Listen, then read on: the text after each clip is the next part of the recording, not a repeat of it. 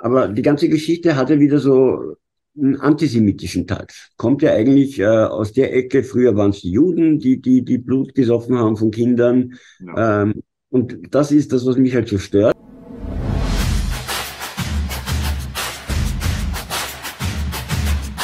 Ihr Vater ist äh, Hochgrad-Freimaurer in Mexiko. Das heißt, sie wurde von einem Freimaurer für seine, mit seinen Brüdern gebangbangt, weil äh, im Alter von 7 bis 13, rituell.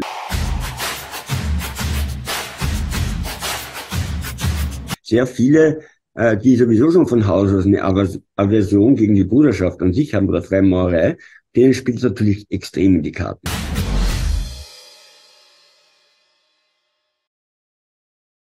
Liebe Schwestern, liebe Brüder, liebe Zuschauerinnen und Zuschauer, ich freue mich, dass ihr wieder eingeschaltet habt. Heute ein Gast auf meinem Kanal, den ich schon seit mehreren Jahren kenne und wir haben auch schon mal Videos zusammen gemacht, liegt aber schon länger zurück. Äh, Manuel Mittas. Manuel ist äh, nicht nur einfach jetzt normaler YouTube-Gast sozusagen auf meinem Kanal, ich würde auch sagen, wir sind wirklich befreundet. Wie diese Freundschaft entstanden ist, wie die zustande gekommen ist, darauf gehen wir später noch ein bisschen näher ein. Vorab, äh, Manuel, du verzeihst mir, möchte ich gerne noch schnell ähm, ein paar andere Infos loswerden, die jetzt gar nichts mit dem Thema hier an sich zu tun haben, aber mir ist es wichtig. Punkt 1 ist, ich hatte es in meinem Video schon mal gesagt, Bruder Mike, ein sehr lieber Bruder, äh, möchte am Berlin-Marathon teilnehmen. Ich blende das jetzt hier nochmal ein. Er hat eine Spendenaktion, er hat zu einer Spendenaktion aufgerufen für die Stiftung Kinderherz. Warum? Was hat der Marathon mit der Spendenaktion zu tun? Ganz einfach. Es haben sich ganz viele Leute da beworben, 45.000 Bewerbungen. Das, die haben ein Losverfahren dann äh, in die Wege geleitet. Mike hatte leider nicht das Glück, einen Gewinner loszuziehen. So ist die zweite Möglichkeit nur noch offen, um an dem Marathon teilzunehmen über eine Spendenaktion. So, das heißt, wenn ihr den Mike unterstützen wollt oder während Berlin es ihn mit langer, raushängender roter Krawatte an sich vorbeilaufen sehen will beim Marathon, der möge hier ein paar Euro spenden. Ihr tut natürlich der Stiftung auch was Gutes. Hier geht es um Kinder, die Herzfehler haben, wo Herzoperationen durchgeführt werden müssen. Stiftung Kinderherz. Also ihr tut was Gutes und ihr helft dem Mike äh, am Marathon teilzunehmen. Das war die Botschaft Nummer eins. Botschaft Nummer zwei, ganz egoistisch, wer mich unterstützen will, möge bitte mal einen Blick werfen in die Beschreibung zum Video. Dort sind Links zu meinem Online-Shop Masonic Art. Ich mache da immer Angebote. Jetzt im Moment gibt es tatsächlich ein schönes Rabattangebot, das bis Ende Januar noch läuft. Man kann da 24% Rabatt bekommen auf eine Warenbestellung ab 50 Euro Warenwert, wenn man den Code Welcome 2024 zusammengeschrieben auf dem Weg zur Kasse eingibt, werden 24% Rabatt gegeben. Okay, dritter Punkt. Wer meine Videos gesehen hat, die ich mit Tabita, sehr schön, mit Tabita gemacht habe, Manuel, ich bin gleich fertig, Entschuldigung, wer die Videos gesehen hat mit Tabitha, wo es ja auch um Missbrauchsthemen ging, zwar nicht jetzt im Sinne Kindesmissbrauch, aber oder Pädophilie, sondern auch Erwachsene können ja Missbrauchopfer sein. In dem Falle ging es da um eine Sekte in, oder eine Lebensgemeinschaft, würde ich mal vorsichtig sagen, in der die Tabitha eine Zeit lang dabei war, äh, Go and Change. Ähm, ja, die Tabitha hat mich gebeten, eine kurze Videobotschaft äh, mal noch in, in den Kanal zu stellen. Das ist allerdings nur nicht mal zwei Minuten lang. Das heißt, es macht keinen Sinn, diese Videobotschaft einzeln hochzuladen. Deswegen hänge ich die ganz am Ende an dieses Video hinten noch dran und äh, schaut die euch einfach mal an oder geht direkt auf den Kanal von Tabita. So, das war die lange Vorrede, Manuel. Danke, dass du so lange gewartet hast. Gut, meine Lieber, wir wollen sprechen heute über eine Thematik, die es ganz schön in sich hat. Ja?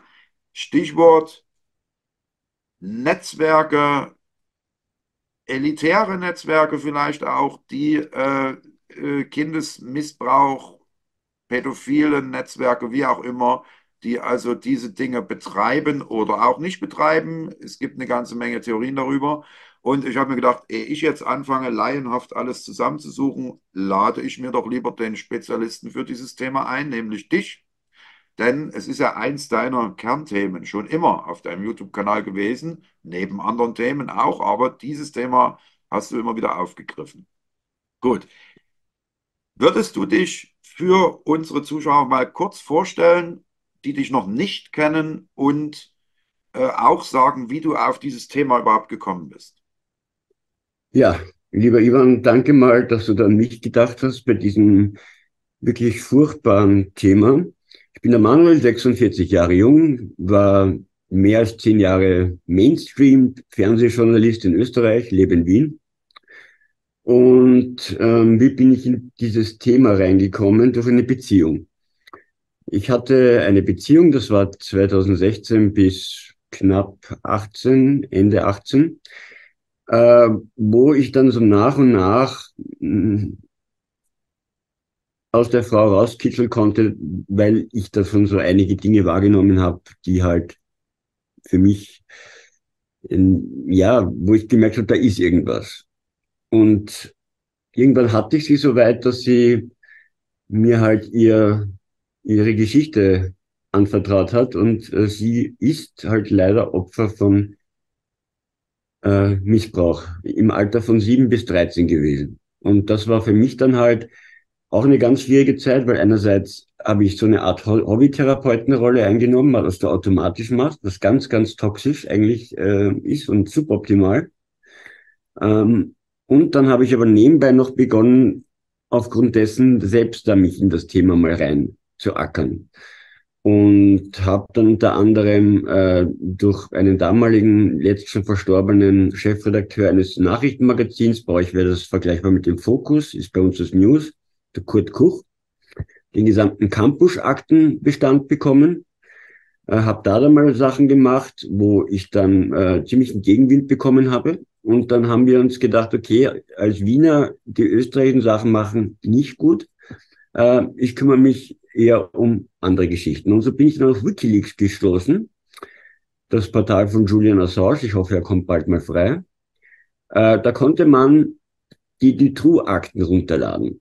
Und das sind nicht irgendwelche äh, Fake-Dokumente, sondern die Authentizität dieser Akten ist, sind 2015 vom Generalstaatsanwalt von Lüttich verifiziert worden, dass die Dokumente echt sind. Und ich habe dann mit einem deutschen Kollegen zusammen diese wirklich Tausenden von Seiten und die Amtssprache in Belgien ist ja bekanntlich Französisch. Das heißt, äh, wir haben dann fünf Menschen uns gesucht, die unabhängig voneinander uns das übersetzen konnten, weil ich spreche leider nicht so gut Französisch bis gar nicht, eher Dito. Und das war halt schon starker Tobak, weil uns hat halt vor allem die, die Deutschland-Verbindung äh, interessiert, ob es da was gibt, was es da gibt. Und das Resultat war wirklich ähm, erschreckend. Mhm. Und mhm. ja. Ich will mal, ich will mal an, der, an der Stelle kurz nochmal einhaken. Wir müssen ein bisschen, klar, es ist immer so ein Ding, wenn man selber seit Jahren gedanklich in einem Thema drin ist, äh, äh, äh, vergisst man so ein bisschen, dass es auch Leute gibt, die sich nicht so viel damit beschäftigt haben. Deswegen würde ich gerne noch mal so ein bisschen vom Urschleim oder der ersten Frage her anfangen. Ist es so, wir sind uns alle einig, es gibt Missbrauchsfälle von Kindern. Das ist keine Frage. Aktuelles Beispiel wäre jetzt äh, ein Promi bei euch in Österreich, der äh, äh, Burgtheater, also Wiener Burgtheater-Schauspieler äh, Florian Teichtmeister. Das ging ja groß durch die Presse. Er hatte, äh, er hat keinen Missbrauch begangen, muss man auch dazu sagen. Er hatte allerdings äh, verbotenerweise Tausende von kinderpornografischen Bildern auf seinem Rechner. Du willst gleich schon dazu sagen. Ich, nur den Satz beenden. Äh, ja, da gab es eine große Diskussion, ist er zu milde bestraft worden oder wie auch immer. Ähm, aber es ist ein Einzelfall. Er war auch Freimaurer, auch das ist ja durch die Presse gegangen, kann man auch in verschiedenen Zeitungen lesen, Kronenzeitung und so weiter, hat sich auch der Großmeister geäußert, sogar dazu auf Anfrage. Äh, aber ist das jetzt der Einzelfall oder ist da sozusagen was Systematisches dahinter, was Netzwerkartiges? Aber du wolltest zum Florian Teichtmeister auch noch was sagen. Ja, nur ganz kurz, also wir reden von 70.000 kinderpornografischen Dateien. 70.000. Das muss man sich mal wirklich die Zahl äh, auf die Zunge zergehen lassen. Das ist jetzt nicht ein paar hundert, sondern 70.000 ist schon eine ganz schöne Menge. Und ich weiß aus meiner Recherche, dass da, da, da überhaupt reinkommst und an so ein Material gelangst, in diese Kreise eben, die sich jetzt nur rein um den Vertrieb von so einem Video- oder Bildmaterial kümmern, ähm, die sind ja sehr vorsichtig. Das spielt sich im Dark Web oder sonst wo ab. Und da musst du in der Regel, mag auch Ausnahmen geben, aber die Regel ist eigentlich so, dass du selbst auch mal was liefern musst zuerst, damit du da Glaubwürdigkeit und Vertrauen erlangst. Und dann hast du eigentlich in der Regel erst Zugang zu dem ganzen Zeug. Und das sind gerne, hm, nur kurz ein Teilmeister, weil genau das sind Fragen, 70.000, genau das, was ich jetzt geschildert habe, das sind Fragen eigentlich, die sich jedermann stellt, die aber vor Gericht, und ich habe mir den Prozess ja angeschaut, nicht verhandelt werden. Beim Gerichtsprozess, da geht es immer nur darum, was in einer Anklageschrift steht. Und in seinem Fall war das der Besitz von Kinderpornodateien. Aber von wem er die hat, mhm. für wen? Weil er hat ja aus denen noch irgendwie äh, Collagen erstellt mit ganz makabren Texten äh, und so. Das interessiert das Gericht schon nicht mehr und das ist ein Riesenproblem. Mhm. Okay, trotzdem nochmal einen Schritt zurück. Also, weil wir wollen ja hier objektive Gesprächsführung machen. Es geht hier nicht um Hetzportale, wie andere das gerne machen, die sagen, ja, äh, äh, Tod allen Kinderschändern und was weiß ich und dann undifferenziert wird losgelegt. Wir wollen die Sache ja mal ein bisschen diffiziler durchleuchten. So, was jeder findet im Internet, wenn er sich mit dem Thema beschäftigt, ist, dass etwa ein Prozent, also R.1 1 ist, die meisten Pädophilen sind Männer. Warum das so ist, schwierig zu sagen. Gibt auch pädophile Frauen. Äh, bleiben wir aber bei den Männern. Äh, etwa ein Prozent der gesamten männlichen Bevölkerung sei, so haben Wissenschaftler es herausgefunden, pädophil. Das heißt, einer von 100 ist, hat pädophile Neigungen. Da muss man der Fairness aber auch dazu sagen, dass wieder nur ein ganz geringer Prozentsatz dieser Menschen mit pädophilen Neigungen dann auch kriminell wird. Weil die meisten haben ein immerhin noch so ein Rechtsbewusstsein und sagen, ja, ich habe ja eine krankhafte Neigung. Es wird ja auch als krankhaft eingestuft. Ähm, ob es angeboren ist oder ob man selber Missbrauchsopfer war, das wage ich jetzt gar nicht zu beurteilen alles. Fakt ist aber, dass tatsächlich von der Prozentzahl wiederum nur ein geringer Teil tatsächlich dann auch straffällig wird. Jetzt gibt es natürlich diese Grauzonen. Ja, beim, beim Florian Teichtmeister ist es eben so, er hat meinem Kenntnisstand zumindest jetzt nie irgendein Kind real ins Gebüsch gezerrt und vergewaltigt oder ähnliches gemacht. Er hat seine Fantasien wahrscheinlich kompensiert, indem er sich verbotenerweise natürlich diese Fotos da angeguckt hat, dann vielleicht masturbiert hat oder was auch immer, ähm, ist natürlich auch nochmal eine Abstufung, was aber was jetzt keine Rechtfertigung sein soll, muss man auch natürlich klar dazu sagen, ja. So. Und ähm, ja, und weil du jetzt sagtest, die Leute müssen dann auch liefern, ich weiß nicht, vielleicht ist es so, dass die dann vielleicht von der einen Ecke sich was besorgen und an die anderen weitergeben oder sowas. Wenn sie ist ja nicht jeder jetzt quasi in der Lage, selber dann Fotos herzustellen in dem Sinne. Und der Florian Teichmeister hat das ja offensichtlich auch nicht gemacht. Also er hat jetzt nicht irgendwie Kinderpornografie selber produziert oder so. Er hat sie allerdings modifiziert, verändert und ähnliches. Gut. Okay, ich stecke da nicht so weit drin. Das ist alles nur Wissen, was jeder im Internet auch nachlesen kann, in Tageszeitungen und so weiter. Gut. Aber es ist eben ein grundsätzlich erstmal Einzelfall. Also es ist eben, es gibt auch andere Fälle, die immer mal wieder nach oben schwappen. Aber es, es ist der Einzeltäter. Und wir wollen uns ja der Frage annähern, ist es wirklich, sind das alles Einzeltäter oder gibt es da nicht noch eine ganz andere Ebene? Ja, ähm, es gibt beides. Es ist leider so, dass Pädophilie oder nennen wir es Pädokriminalität, das ist der Begriff, der mir eigentlich mehr zusagt, ja. ähm, ist leider weiter verbreitet, als, als uns lieb sein kann. Ähm, und du hast vorher angesprochen, es gibt natürlich da irrsinnig viel Dümpfiff-Theorien im Netz. Ja? Und gerade da so, wo ich, ich komme ja so aus dieser Schwurbler-Bubble, ja, wenn mich jetzt viele zuordnen, so der Verrückte, Ja, da gibt's viel Nonsens. Ja, die ganze Adrenochrom-Geschichte nenne ich da nur ganz, ganz toxischer Müll. Ja, ähm, bis hin zu ganz, ganz anderen abstrusen Dingen.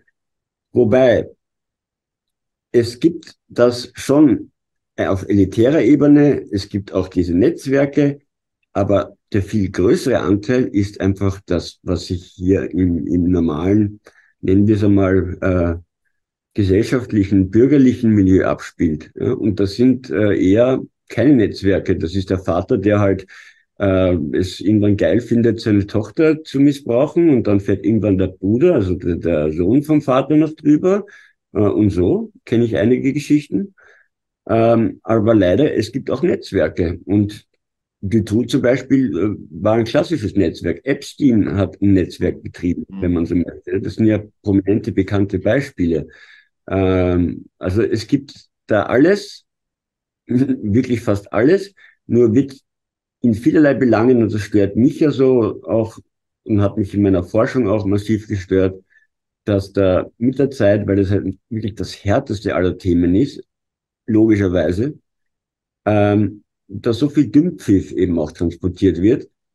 Und ich habe da so eine Theorie, ich habe sie dir im Vorgespräch schon genannt, dass eventuell beweisen kann ich jetzt nicht, äh, aber nehmen wir jetzt nochmal diese Adrenochrom-Geschichte her als Beispiel. Diese bluttrinkenden äh, Supereliten würden äh, Kinderblut saufen, damit sie, weiß ich nicht, jung und ewig äh, äh, gut aussehen würden. Äh, ja, es gibt Adrenochrom. Nur das kann ich mir einerseits bei der Firma Merck bestellen um 25 Euro. Jetzt werden andere sagen, ah, aber biologisch ist viel cooler und besser. Kann ich jetzt nicht äh, so, ja. Aber die ganze Geschichte hatte wieder so einen antisemitischen Touch. Kommt ja eigentlich äh, aus der Ecke, früher waren es die Juden, die, die, die Blut gesoffen haben von Kindern. Ja. Ähm, und das ist das, was mich halt so stört, weil mit dieser Geschichte hat man eigentlich das gesamte Thema rituellen Missbrauch, und den gibt's ja auch, ja, ähm, wo Kinder quasi geopfert werden, bis hin zum Tode, nicht regelmäßig, aber es kann auch im Tode enden. Ähm, und das Thema hat man kaputt gemacht. Wenn man sich mhm. jetzt Böhmermann ansieht, der alles nur noch lächerlich. Ja. Da würde ich gerne auch meinen Gedanken gleich ein. Genau denselben Gedanken hatte ich auch, als ich so ein bisschen vorab recherchiert habe. Wenig recherchiert, nicht so wie du jahrelang. Ähm, also man stößt ja sehr schnell auf bestimmte Namen. Ich greife jetzt mal einen heraus, Marcel Polte. Ja. Mhm. Das ist, äh, mit dem hat auch der Charles Fleischer ein Video gemacht. Das ist ja ein Mann, der auch erstmal grundsätzlich sehr seriös um die Ecke kommt. Also das ist jetzt nicht so ein Eiferer, der spricht sehr äh, gewählt in gewählten Worten, spricht ruhig, und sachlich und so weiter. Und, äh, und es entsteht, ist auch Autor von Büchern und so weiter. So. Und wenn man dem zuhört, geht man erstmal eine ganze Weile mit dem mit, was der da sagt, weil das in sich auch stringent ist, sage ich jetzt mal, ja. Er hat ja auch sich sehr mit sehr vielen äh, Themen und Einzelfällen beschäftigt. Und dann kommt immer so ein komischer Schwenk rein, bisschen so, so ganz plötzlich schwenkt er so um und sagt, ja, das sind ja dann äh, alte, alteingesessene Familien, die viele Generationen schon an der Macht sind und viel Geld und Macht haben und das Illuminaten und plötzlich kommt das Wort Freimaurer rein und und, äh, und plötzlich ist so eine ganz andere Assoziation im Raum, ja? wie du das jetzt ja auch sagst. Und mir geht es ja nun als Freimaurer oder Ex-Freimaurer, wie immer man es nennen will, vor allem jetzt mal um diese Thematik, diese Vorwürfe. Ja? Meine letzten beiden Videos haben sich auch schon damit beschäftigt, weil ein anderer YouTuber, dem ich jetzt hier nicht groß Raum geben will, eben auch so ganz undifferenziert einfach dann immer äh, solche Sprüche geklopft hat. Ja? Und das möchte ich mal ein bisschen aufdröseln. Also es gibt Netzwerke, es gibt Vernetzungen. Die True ist vielleicht der bekannteste Fall und der die weitesten Kreise gezogen hat. Ja, die Epstein-Geschichte ist aktueller noch mit der Insel, mit dieser geheimnisvollen Insel, was da alles passiert ist oder nicht passiert ist. Ja, und das, das sind schon Vernetzungen natürlich da. Ja, klar. Ähm, ja. Dein, äh, ist, ich frage jetzt mal ganz direkt deckt die Freimaurerei als Organisation solche Netzwerke, deiner Meinung nach? Ich kann jetzt nicht pauschal äh, für die gesamte Bruderschaft äh, sprechen oder die beurteilen. Allerdings äh, muss ich halt leider, und ich habe ja von meiner Beziehung erzählt, die mich in dieses Thema mehr oder weniger unfreiwillig reingestoßen hat. Ihr Vater ist äh, Hochgradfreimaurer in Mexiko. Das heißt, sie wurde von einem Freimaurer für seine, mit seinen Brüdern gebangbangt, weil äh, im Alter von sieben bis dreizehn rituell, aber nicht zum Tode. Das war halt leider, äh, ist Fakt. Ähm, allerdings, und okay. genau diesen Vorwurf, Entschuldigung, ich bin gleich fertig, äh, ja. ich hüte mich davor, und dann kommen wir wieder zum Teichtmeister, wo ja auch, uh, der ist ja auch Freimaurer und so, da könnte man jetzt natürlich, und sehr viele, äh, die sowieso schon von Haus aus eine Aversion gegen die Bruderschaft an sich haben oder Freimaurerei, denen spielt es natürlich extrem in die Karten. Ähm, ist aber Nonsens. Ähm, also zu behaupten, dass jetzt alle Freimaurer irgendwie oder in, oder in höheren Graden, dass überall der Gang und Gäbe, puh, also ganz gefährlich. Aber es ist wie überall, ähm, wo du Menschen hast, ähm, gibt halt leider auch kranke Menschen und gib ihnen Macht, dann werden sie noch irgendwie äh, schräger und dann brauchen sie immer einen höheren Kick und also so versuche ich das irgendwie psychologisch aufzudröseln. Und ja, das gibt's halt leider, diesen rituellen Missbrauch. Das sind aber nicht immer nur Freimaurerlogen, äh, muss man jetzt dazu sagen. gibt auch rituellen Missbrauch, der nichts mit irgendwelchen Losen zu tun hat oder hatte. Aber jetzt sozusagen alle Freimaurer ab einem gewissen Level, nein, also ganz bestimmt nicht. Ich will mal zwei Punkte rausgreifen aus dem, was du gesagt hast. Einmal Stichwort ritueller Missbrauch. Also ich ja. selbst war ja nun wirklich über 30 Jahre, über 30 Jahre aktiv in der Freimaurerei und habe auch Hochgradsysteme, schottischen Ritus durchlaufen. Äh, ich war einige Jahre lang aktiv bei den Shriners und so weiter. Also ich habe so ein bisschen Einblicke, habe ich natürlich nicht überall, ist klar. Ähm, rein jetzt mal vom Rituellen her betrachtet, was ich an Ritualen kenne, fällt mir also nicht mal ansatzweise irgendein Ritual ein, wo ein Kind irgendwie oder sogar Kindesmissbrauch oder, oder, oder Tötung eines Kindes in irgendeiner Form eine Rolle spielt. Also nicht mal, nicht mal im allegorischen Sinne. Ja? Also natürlich sind Freimaurrituale Allegorien, da wird mit gleichnishaften Geschichten gearbeitet, das ist unstrittig, ja, aber es geht immer um Erwachsene. Ja, also es ist einfach, also ich rede jetzt von den Ritualen wohlgemerkt, ja. Also es müssten ja dann quasi, wenn es das gäbe, Gibt es. müssten da ja ganz andere Rituale quasi äh, vollzogen werden. Also ja, jedenfalls keine Freimaurrituale, ja. Ja, also ich gehe davon aus und du hast jetzt ähm, die, die innerhalb der AFAM quasi äh, deine ganzen Rituale vollzogen in den letzten 30 oder mehr als 30 Jahren. Äh, aber in Lateinamerika an sich, äh, und das habe ich auch äh, bei Reisen feststellen müssen, also in Süd- und Mittelamerika ist die Freimaurerei sehr, sehr extrem und weit verbreitet.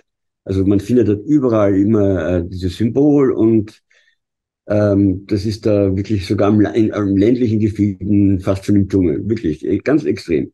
Und ich bin mir halt nicht sicher, wir wissen, das Ganze ist eine Art Franchise-System, jetzt überspitzt formuliert, ja.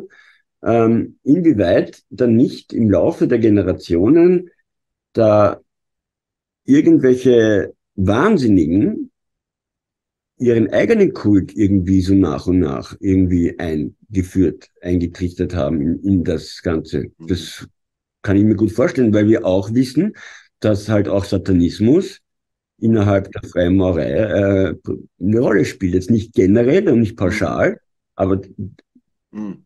halt auch präsent. Lucifer. Okay, das ist ja ein, eines der Argumente, das dann immer kommt. Du sagst, ja. das sind satanische Rituale oder satanistische Rituale. Also, mhm. das ist ja das, was immer so vermengt wird, was auch dieser Marcel Polte macht. Er spricht mal von Illuminaten, dann spricht er von Freimaurern, Mhm. Die, die, die, Illuminaten hätten die Freimaurer unterwandert, sozusagen. Ja. Dann spricht er von, plötzlich von satanistischen Ritualen und Kulten und Netzwerken, die quasi von dieser Freimaurerei gedeckt werden. und so weiter. Und das ist alles so, so ineinander verwoben, dass das so um die Ecke kommt. Also ich wage mal eine These.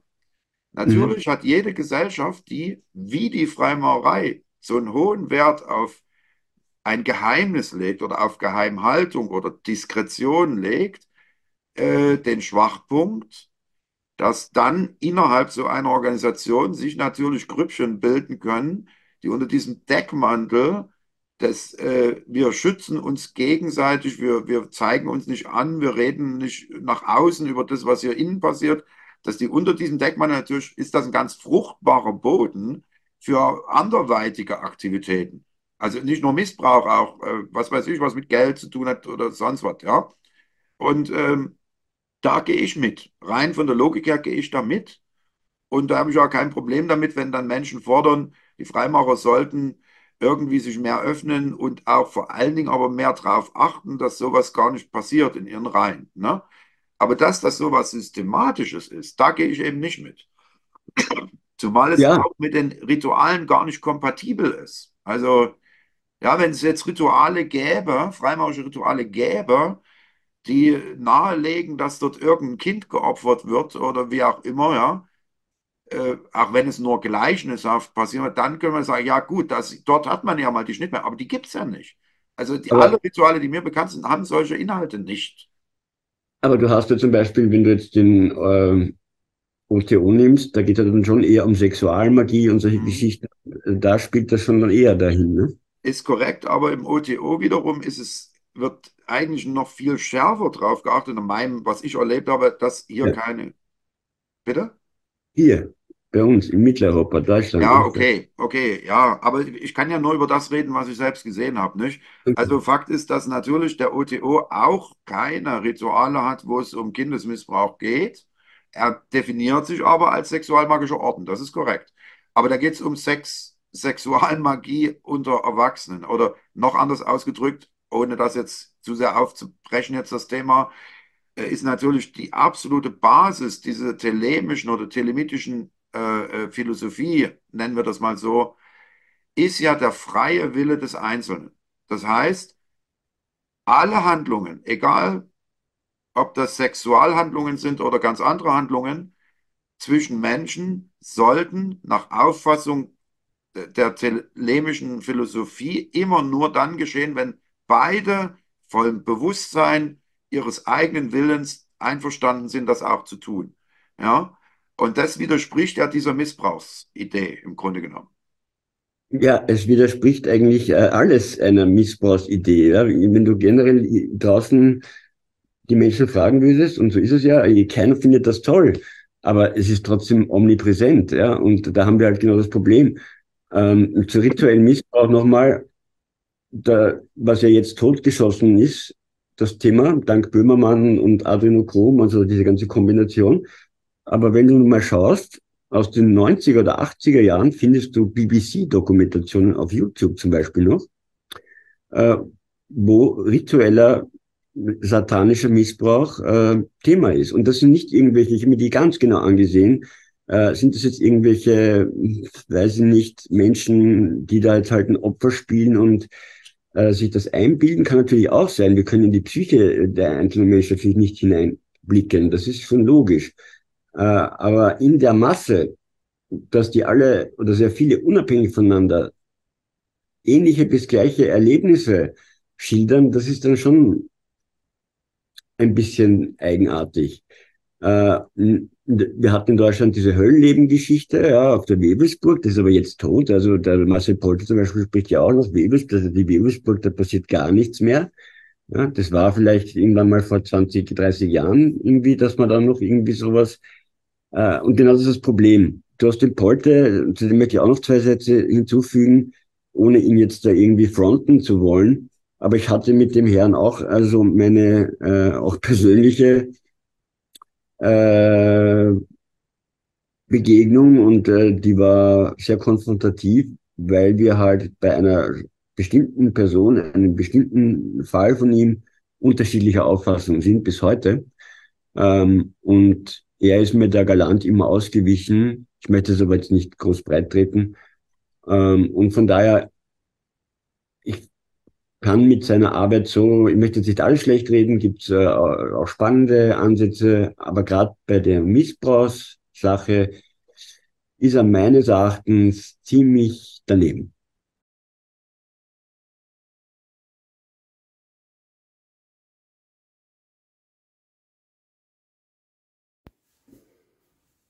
Hallo, lieber Ivan, hallo, liebe Gäste, Zuschauer vom Inside is a Knowledge Job Kanal.